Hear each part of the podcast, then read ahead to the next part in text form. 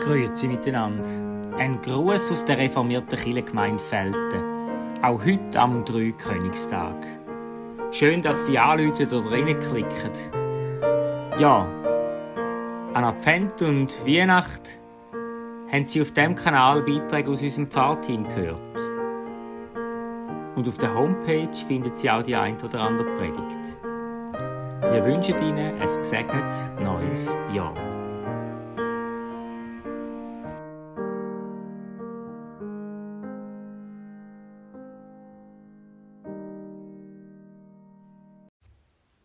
Grüezi miteinander. Mit einer Geschichte am Dreikönigstag kommt unser Gruß aus Felden im Advent und an der Weihnacht vor der Hand zum Abschluss. Ich lese Ihnen eine Geschichte vom Ulrich Knellwolf. Der Friedefürst. Der eine König hieß Kaspar, der andere Melchior, der dritte Balthasar und ihre Königreiche stießen aneinander im vorderen Orient. Wenn Königreiche aneinanderstoßen, braucht es nicht viel, dass sie auch gegeneinander stoßen. Umso mehr, als Melchior tatsächlich kein einfacher Nachbar war. Ehrgeizig und voller Tatendrang wollte er der größte Herrscher des Orients werden. Die anderen beiden waren vor ihm auf der Hut und verbündeten sich miteinander. Das wiederum veranlasste Melchior zu behaupten, er fühle sich bedroht. Er rüstete kräftig auf, und auch die anderen, waren nun gezwungen, ihre Armeen zu vergrößern, so starrte schließlich die Gegend vor Waffen. Es brauchte nur einen Funken und das Pulverfass ging in die Luft. Alle Welt war überzeugt, der Krieg stehe unmittelbar bevor. Da tauchte wie aus dem Nichts der Komet am Himmel auf. Die meisten hielten ihn für das Zeichen der unausweichlichen Katastrophe, aber die Fachleute an den Königshöfen kamen zu einem anderen Schluss. Sie erklärten, dass dem König Herodes in Jerusalem ein Sohn geboren sei. Das erschreckte die Könige Kaspar und Balthasar fast noch mehr. Wenn sie einen mehr fürchteten als Melchior, war es Herodes ein bisschen weiter entfernt. Er könnte der lachende Nutznießer ihres Konflikts werden. Es wäre besser, ihn zu gewinnen. Und so galt es, trotz der gespannten Lage nach Jerusalem aufzubrechen, um Herodes zu huldigen. Man entschied, dass man unter falschem Namen reise und als Kaufleute verkleidet, und so ging es dann auf in einer kleinen Karawane nach Westen. Die beiden Könige waren noch zwei Tagereisen davor von Jerusalem entfernt, als sie von einer Räuberbande überfallen wurden und sie hätten den kürzeren gezogen, wäre nicht plötzlich eine andere Karawane aufgetaucht, deren Anführer und seine Knechte stürzten sich auf die Angreifer und schlugen sie in die Flucht.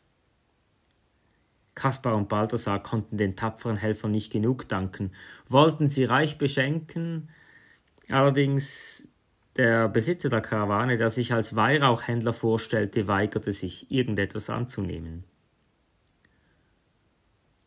Er lud sie vielmehr ein, sich ihm anzuschließen und führte sie sicher nach Jerusalem.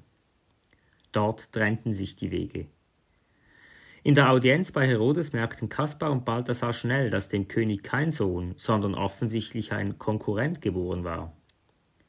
Die königlichen Berater meinten, sie sollten in Bethlehem nach einem suchen, und Herodes wünschte, direkt und sofort benachrichtigt zu werden. So zogen die beiden also nach Bethlehem und waren hoch erfreut, als sie schließlich den Komet erblickten, den sie seit Jerusalem aus den Augen verloren hatten.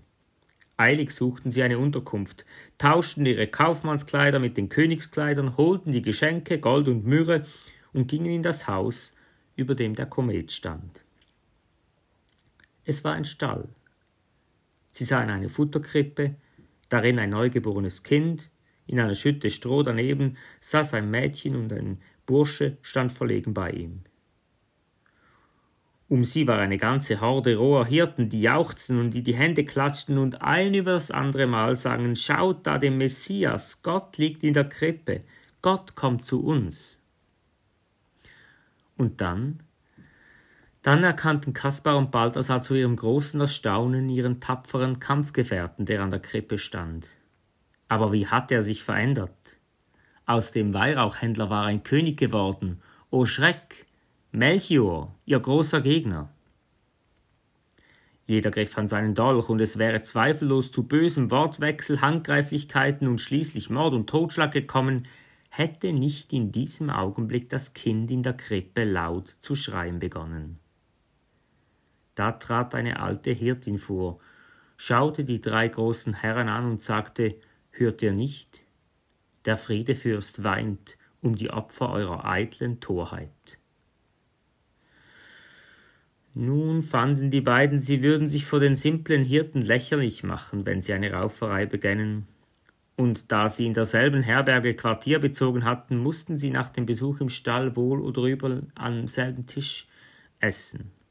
Und siehe da, das Essen und Trinken löste ihnen die Zunge, sie erzählten einander viel, verstanden sich erstaunlich gut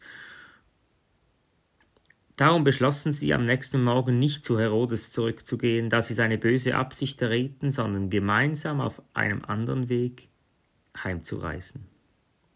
Wieder zu Hause aber sagte jeder von den dreien zu allen, die es hören wollten, in Bethlehem haben wir den Fürst des Friedens kennengelernt. Er ist ein sehr starker Herr.